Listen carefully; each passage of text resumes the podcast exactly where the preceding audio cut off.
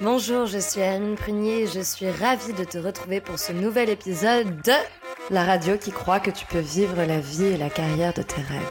The Time, to Bloom podcast.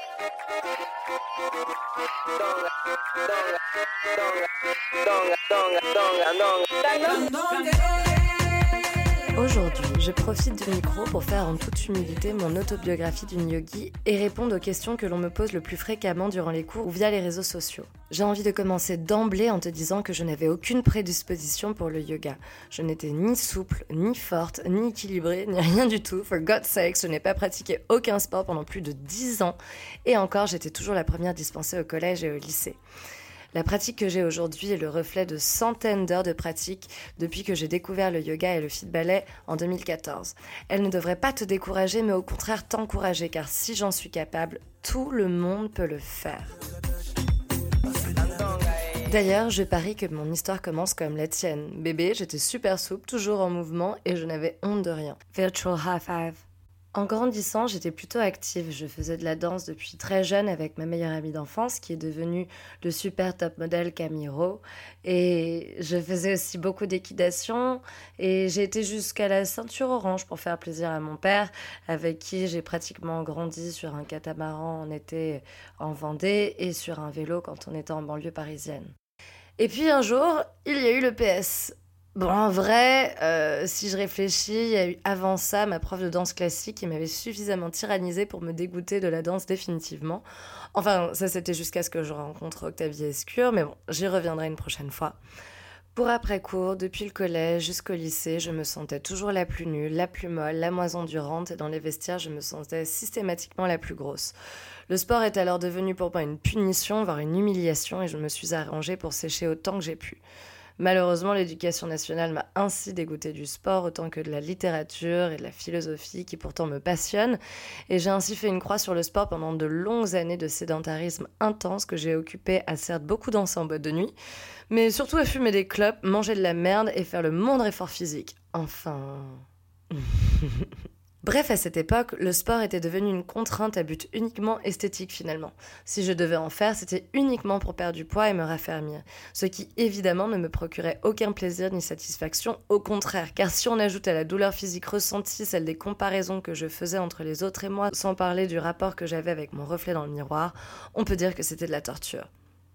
Et puis un beau jour, le miracle se produisit. Laurent Beignet, actuel rédacteur en chef de 20 minutes France, mais aussi le maître de stage avec qui j'ai eu envie de bosser trois années consécutives, me donne rendez-vous à la rédac. À l'époque s'ajoutaient à mes dix années de sédentarisme mes deux années de chômage que j'ai passé dans un état de totale léthargie, corps assis ou allongé, esprit démotivé, bref la grosse loose. Enfin, je voudrais juste faire une pause sur ce point car aujourd'hui j'honore cette époque grave. Car avec le recul, hormis la peur que j'avais de ne jamais réussir à être indépendante et de construire la carrière de mes rêves, cette période m'a permis de me reconnecter à moi-même et à mes racines. J'ai passé des nuits blanches entières à scroller sur Pinterest et à binge-watcher, certes, donc pour la posture, etc., enfin pour le corps, enfin c'est catastrophique. Et clairement, ce comportement peut être jugé comme étant de la procrastination.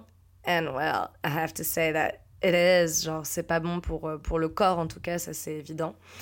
D'ailleurs, il m'arrivait souvent de culpabiliser. Mais à la fois, j'étais tellement paumée, ça me permettait de rêver, de m'inspirer, de visualiser. En fait, sans le savoir, je, faisais mon time to bloom. J'utilisais une baguette magique à portée de main de tous, le pouvoir de l'intention, dit-elle un jour de pleine lune. Bref, j'en reviens donc au rendez-vous avec Laurent.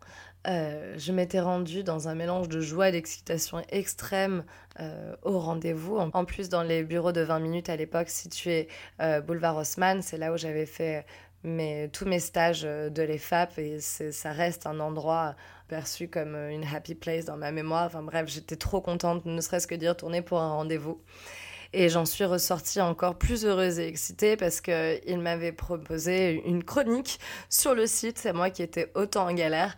Donc, euh, bon, clairement, j'étais un peu en panique parce qu'il s'agissait de se remettre au sport. Il fallait que j'aille tester de nouvelles euh, activités fitness. Mais bon, je n'avais de toute façon pas le choix. Et puis en plus, euh, Lolo me donnait ma chance, il croyait en moi. Et du coup, je me suis pas plus posé de questions et j'ai mis toutes mes billes dans le même panier.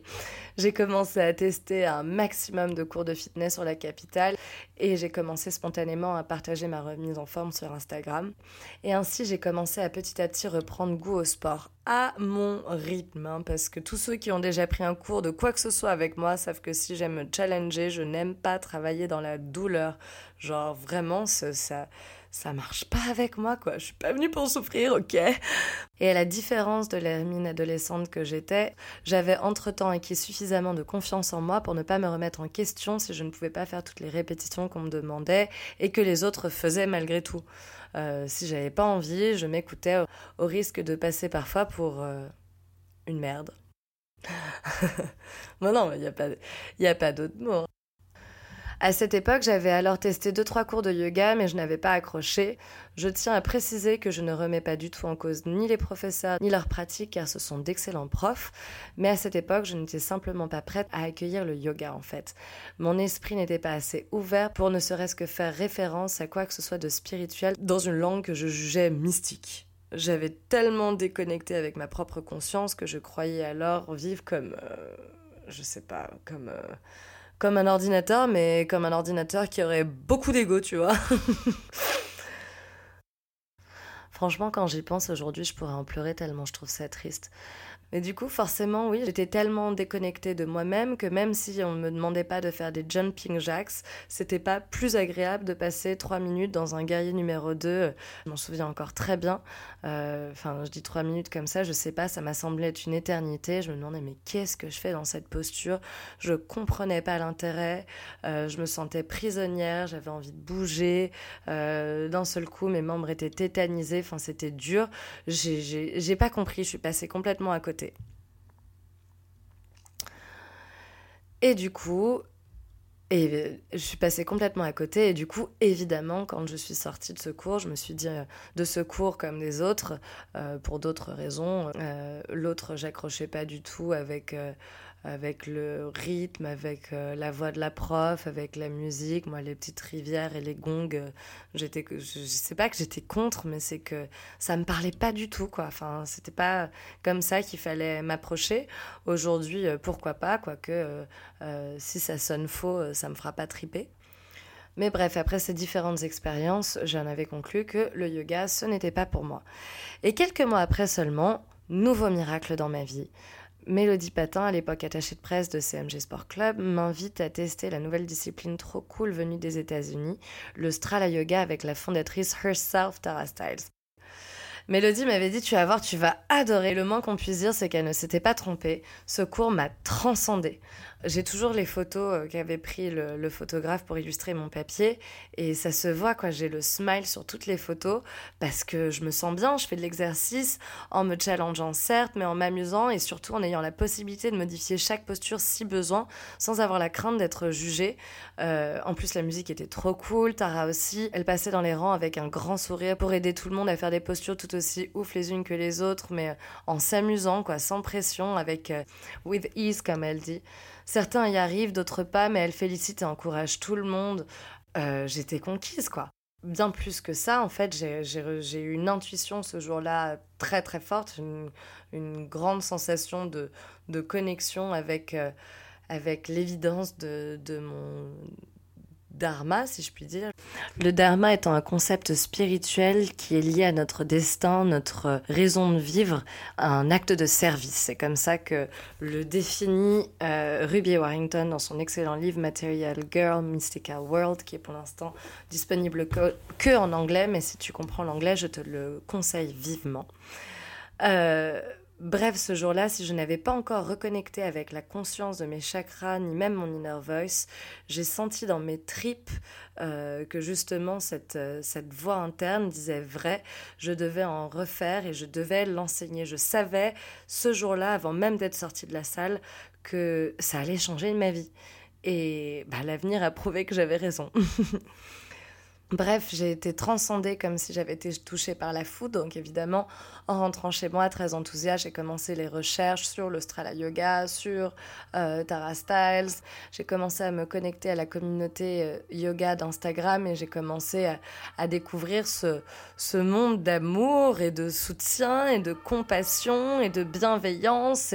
Et, tout de suite, j'y ai, ai, senti ma place et j'ai voulu... Euh, apporter ça à Paris. Je me suis dit comment c'est possible que euh, les Américains soient déjà tellement avancés là-dessus et que nous, on n'ait pas ça? Et dans cet élan, j'ai écrit un mail à Tara pour la remercier, lui confier mon envie de devenir guide de Strala pour l'enseigner en France. Et celle-ci m'avait répondu que je ferais une amazing Strala guide. Et oh my god, was I excited! Genre, sans déconner, je me suis sentie pousser des ailes. Elle croyait en moi. Du coup, à partir de ce moment-là, je ne jurais plus que Strala. Je rêvais d'aller faire un teacher training à New York pour l'apprendre et l'enseigner. Mais si tu veux, ça coûte 3000 balles sans compter le billet, l'hébergement et la vie sur place. Or, moi, j'ai des bananes et des dettes. Du coup, je me suis contentée des vidéos disponibles sur son site et, euh, et je me la donnais à mort sur le tapis que m'avaient offert mes meilleurs amis pour mon anniversaire. Je filmais chacune de mes pratiques et prenais ensuite le temps de les regarder pour observer ma pratique et voir ce que je pouvais améliorer la fois suivante. Et souvent, je constatais combien la réalité est différente de celle de la perception. Genre, on a l'impression d'avoir une jambe beaucoup plus tendue, ou, au contraire, on se voit beaucoup plus bas, en fait, on est beaucoup plus haut, enfin bref.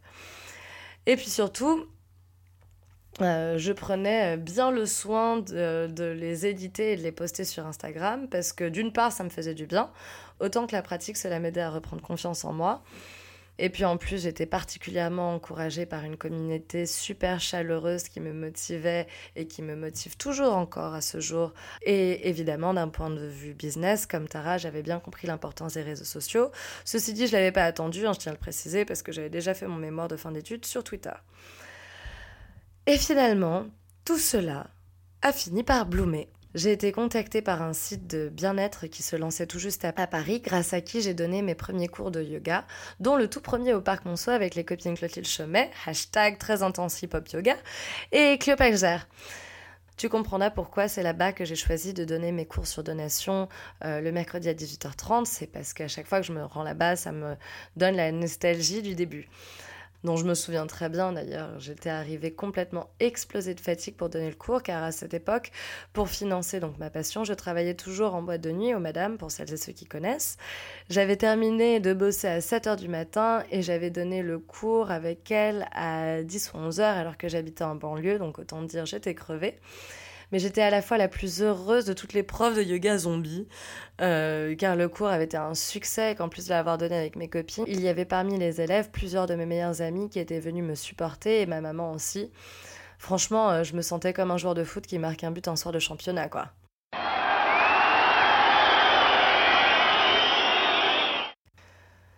Tu l'auras compris, j'ai donc commencé le yoga en rêvant toujours d'aller faire mon teacher training à New York. En effet, j'ai dû me contenter de deux jours de training intensif euh, avec Tara quand elle l'a fait à Paris. J'ai eu énormément de chance déjà parce qu'elle l'a fait qu'une seule fois et j'ai pu y être et j'y ai mis euh, toutes mes économies.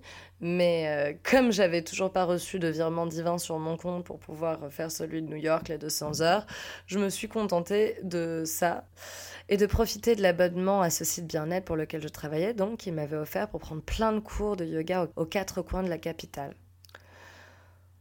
C'était pas toujours facile parce que je devais toujours me justifier quand on me répétait très souvent que je ne pouvais pas enseigner sans avoir fait de teacher training et on me mettait une pression énorme en disant que je ne pourrais pas trouver de boulot de toute façon si j'en avais pas, que ça ne marcherait pas pour moi.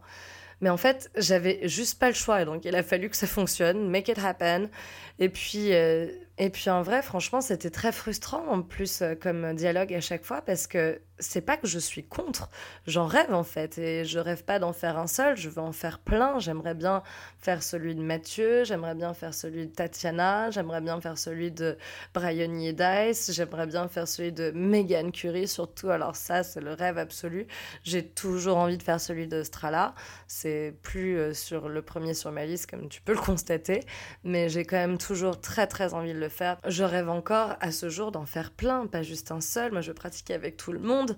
Mais voilà, le problème, c'est que je trouve que c'est pas namasté de l'exiger pour enseigner. Les dollars, ça fait pas les profs de yoga, ni les followers d'ailleurs. Selon moi, il s'agit d'un mélange d'intention, d'expérience, de partage et d'expérience de partage. Je te la refais. C'est un mélange d'intention, d'expérience, donc ton expérience à toi sur ton tapis de yoga, ce que toi t'apprends euh, dans tes cours, peu importe comment tu le fais, que ce soit en vidéo, avec un livre, YouTube, euh, avec un prof euh, plus ou moins traditionnel. Il s'agit de partage, donc de l'enseigner à quelqu'un d'autre, de le transmettre d'une façon ou d'une autre. Ça peut être dans le cadre d'un cours comme d'une conversation.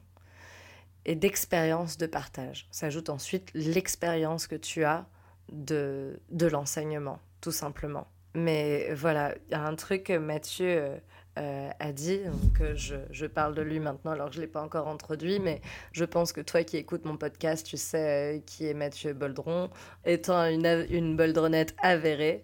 mais durant le dernier 30 heures chez Simone, il a dit un truc que j'ai beaucoup aimé.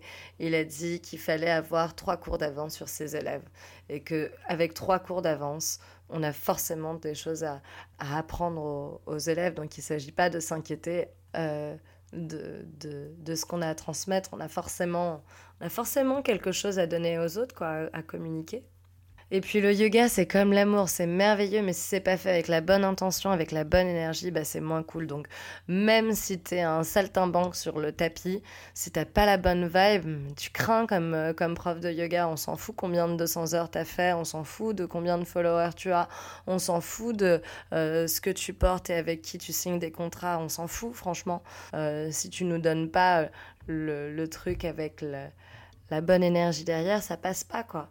Mais au final, le yoga, comme l'amour, même si c'est catastrophique, je veux dire, ça reste yoga. Même si d'ailleurs tu débarques avec une vibe pourrie pour euh, transmettre ton, ton, ton, cours, malgré tout, euh, tu peux quand même difficilement te tromper en, guidant les gens à bouger dans tous les sens et en essayant de connecter leurs mouvements à leur respiration. Bon, après, ma dernière phrase était relativement réductrice sur... Euh, sur euh, la profession. J'exagère un petit peu, euh, mais ce que je veux dire par là, c'est qu'il y a autant de place euh, au yoga pour les élèves que les professeurs débutants. L'important, c'est que le yoga se propage. Si tu as envie de l'enseigner, fais-le. Si tu as appris quelque chose sur un tapis de yoga, transmets-le, même si c'est juste sur Instagram. Tu peux ainsi planter la même graine de ton propre type to bloom dans le cœur de quelqu'un d'autre. Donc voilà, si tu manques de confiance en toi pour, euh, pour te lancer, peut-être que tu rêves de quitter ton job pour devenir prof de yoga. Voilà, moi, mon expérience a fait que j'ai pas eu besoin de quitter vraiment quoi que ce soit pour devenir prof de yoga, puisque j'avais quand même pas grand-chose, euh, puisque j'avais rien du tout. Mais on passe nos journées à dire qu'il n'y a pas besoin d'être souple pour faire du yoga. Eh bien, moi, je vais te dire qu'il n'y a pas besoin d'avoir des milliers de followers, ni même d'avoir un teacher training pour euh, l'enseigner.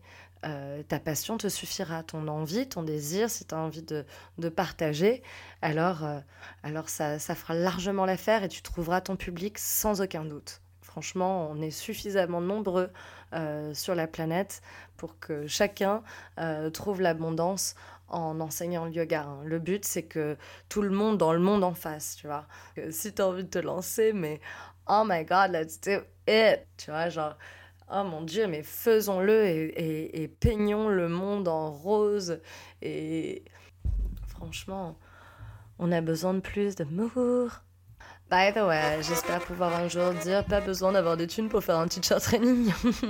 Donc voilà, si tu m'écoutes et que tu donnes bientôt un teacher training ou une retraite, rien qu'une retraite déjà je prends, euh, n'hésite pas à m'inviter, je serai ravie de faire ton community management et de reprendre ma casquette de journaliste pour valoriser ton événement.